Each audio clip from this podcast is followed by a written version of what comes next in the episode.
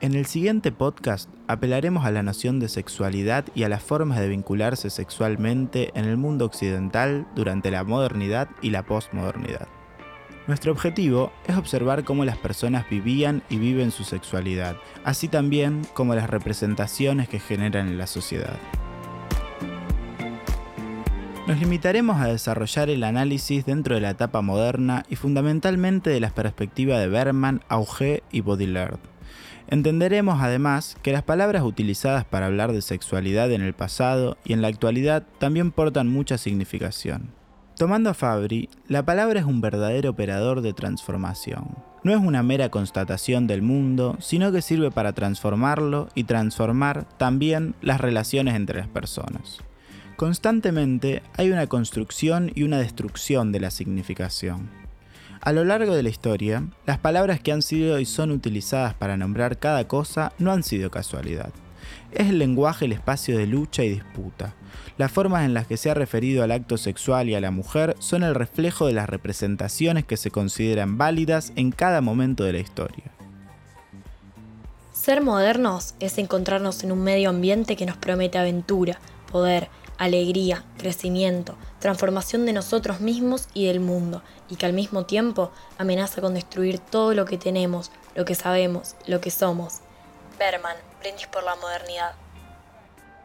No se equivocaba Berman, por allí en 1988, cuando sostenía que la modernidad es una experiencia vital, en tanto se constituye en la relación de la dimensión subjetiva y de las experiencias concretas de la vida cotidiana.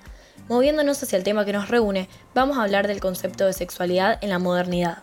Foucault argumenta que la sexualidad, en la acepción que nosotros conocemos hoy en día, surge en los siglos XVIII y XIX. Aparece con la burguesía, que va a procurar para sí una sexualidad orientada a la reproducción. El objetivo de construir esta sexualidad regulada simbólicamente era ser hegemónico en los grupos sociales la orientación de las energías al fortalecimiento del modelo económico naciente, es decir, el capitalismo. Entonces, la burguesía promovió una sexualidad orientada a la constitución de una fuerza de trabajo y, por supuesto, a garantizar la reproducción de la clase. De esta forma, el hombre va a apartarse de una sexualidad intensa y orientada al placer y en su reemplazo va a dirigir sus energías a labores productivas. Pero aquí es donde se va a presentar una contradicción. El sexo fue considerado un instinto natural, es decir, que iba más allá de la voluntad del hombre. La situación se vuelve paradójica, porque por un lado existía una búsqueda natural por la satisfacción sexual, mientras que por otro existía una negación social de ese placer por medio de los dispositivos de control. Esta contradicción dio lugar a una nueva moral sexual pública, distinta por supuesto a la promovida por los discursos oficiales como era el discurso religioso. A nivel simbólico, esta nueva moral sexual liberó a los hombres de esa sexualidad reducida a la reproducción pero la mujer no tuvo esa misma suerte. Ellas siguieron sometidas a una sexualidad esencialmente reproductora, mientras que los hombres parecían ser los únicos cuyo instinto natural necesitaban satisfacer. Esta diferencia se traduce en una doble moral pública, que es la socialmente aceptada en esa modernidad.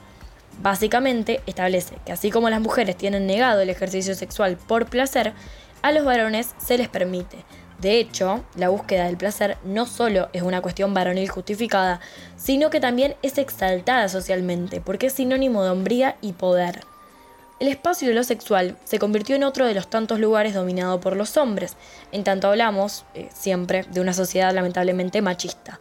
Durante el siglo XX, la división sexual atribuía a la mujer cualidades de pureza, belleza y delicadeza, mientras la condenaban a una sexualidad carente de pasión y placer o satisfacción individual. En este sentido, en el ejercicio del sexo, el erotismo quedaba reducido a los juegos o formas que entregaran satisfacción y dominación a los hombres únicamente, además de que se limitaba a un erotismo genital, es decir, orgasmo por penetración y siempre heterosexual. En conclusión, la modernidad se basó en una sexualidad orientada por la mencionada doble moral y regida por un erotismo de los cuerpos limitado a la sexualidad genital y a la heterosexualidad. Es el fin de los grandes relatos. Ya no hay un relato abarcador que nos contenga todos. Se cayó el muro de Berlín y así se cayó ese discurso totalizador propio de la modernidad. La ciencia ha abierto cientos de puertas y ha avanzado desde múltiples puntos de vista. Sin embargo, hay un problema que ningún aparato tecnológico o científico ha podido solucionar, la felicidad. La modernidad había empezado como un proyecto humanista y concluyó con una carrera armamentista. Había empezado como un proyecto democrático y concluyó aplastando y vulnerando a las minorías. Había comenzado como un proyecto económico y concluyó sin solucionar la pobreza. Con el tiempo, esa modernidad que parecía tan prometedora de un futuro increíble empieza a despertar dudas. Se van manifestando las disconformidades y se va abriendo paso a lo que llamaremos posmodernidad. En esta nueva etapa, la noción esperanzadora del progreso ya está muerta. Se trata de un periodo de pesimismo y desencanto de los grandes relatos de la ciencia, la religión y el arte.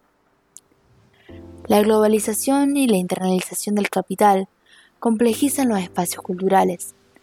Las nuevas tecnologías informáticas de comunicación globalizadas despiertan nuevas formas de encuentro entre poblaciones de distintos lugares, edades e intereses. Para la década de los 90, Internet producía las modificaciones más fuertes y se consolidaba como el soporte tecnológico que transformaría los modos de vida de la gran mayoría de los sectores de la población. Por otro lado, luego de incesantes luchas, las mujeres consiguen abrirse paso a un espacio donde los hombres le habían negado su desarrollo, el ámbito público. Liberadas de esa condena al ámbito doméstico, destinado a la alimentación y vestimenta de la familia y a la reproducción, las mujeres de a poco se van despegando de esos roles y obligaciones que se les atribuía por su género Cabe destacar que lamentablemente en el lenguaje y al interior de las culturas siguen existiendo modos y actitudes que refuerzan esa antigua división de público y privado en función del género. Sin embargo, hoy en día esas cuestiones en Occidente están bastante transformadas. Este paso de la mujer al espacio público le dio la posibilidad de lograr la independencia económica y política, primer paso para una verdadera libertad de sus propias vidas y cuerpos romper las cadenas del estereotipo de mujer hecha para los sentimientos, la obediencia, la subordinación y las necesidades del hogar, les permitió pasar de ser concebidas como meros cuerpos paridores a lograr la autonomía de sus propios cuerpos. En la actualidad, la mujer estudia, trabaja, tiene proyectos de vidas propios y personales. Las relaciones de pareja entre hombre y mujer hoy en día se apoyan sobre la igualdad en tanto la mujer no necesita del hombre para subsistir como pasaba en épocas anteriores. Además, no tantas décadas atrás, ser una mujer soltera o divorciada significaba un hecho vergonzoso cuando hoy en día es cotidiano y está aceptado en la sociedad. La heteronormativa que dominó gran parte de la modernidad se fue disolviendo con las también incesantes y sangrientas luchas que protagonizó el colectivo LGBTQ la sexualidad se comenzó a pensar desde la libertad, desde el poder hacer lo que se quiera y con quien se quiera, de la forma en que se quiera. Otro cambio esencial para la sexualidad de hoy en día es la destrucción del sexo ligado al amor. Hoy en día no se habla de hacer el amor, sino de tener relaciones sexuales en busca del propio placer. Muchos de los contactos sexuales tienen el único objetivo de satisfacer el propio deseo, el objetivo de satisfacción sexual se ha desidealizado y la sexualidad se vive como un acontecimiento que no necesariamente está vinculado al amor.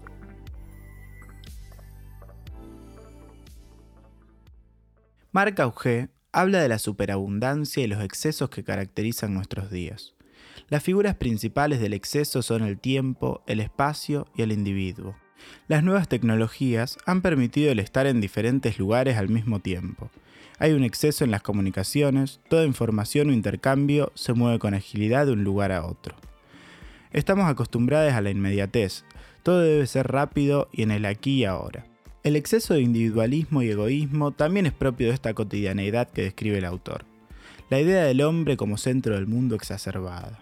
Nos encontramos en un presente permanentemente cambiante, donde los individuos tenemos relaciones diferentes con los distintos espacios que frecuentamos se van a generar nuevas situaciones de tránsito con nuevos lugares que van a estar meramente destinados a la espera, al tránsito, a la circulación de los individuos por el planeta. Estamos hablando de los no lugares. Los no lugares son presentados por Auge como propios de la condición humana actual. En ellos se da una confluencia de individuos de forma anónima.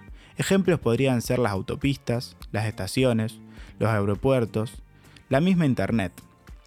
En estos espacios se le permite al individuo ser otra persona. Se encuentra bajo el papel de pasajero, turista, viajero. El ser humano aquí es un número o un código.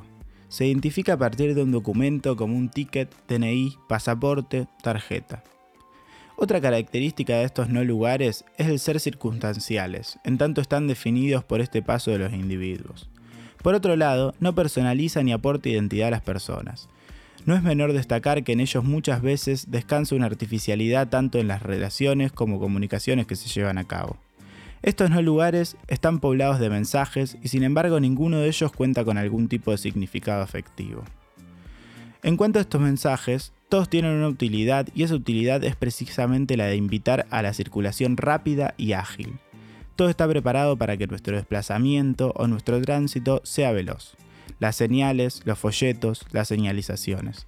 Y esto está pensado para que no exista la necesidad de intercambiar ningún tipo de información con las demás personas. La información ya la tenemos, sabemos por dónde y cómo circular. La borrosa identidad que se puede generar en estos lugares es compartida. Nada nos diferencia, somos un número más al azar.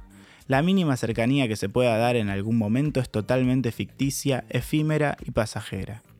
La masificación se lee como forma de ausencia, los encuentros anónimos puede que jamás se vuelvan a repetir.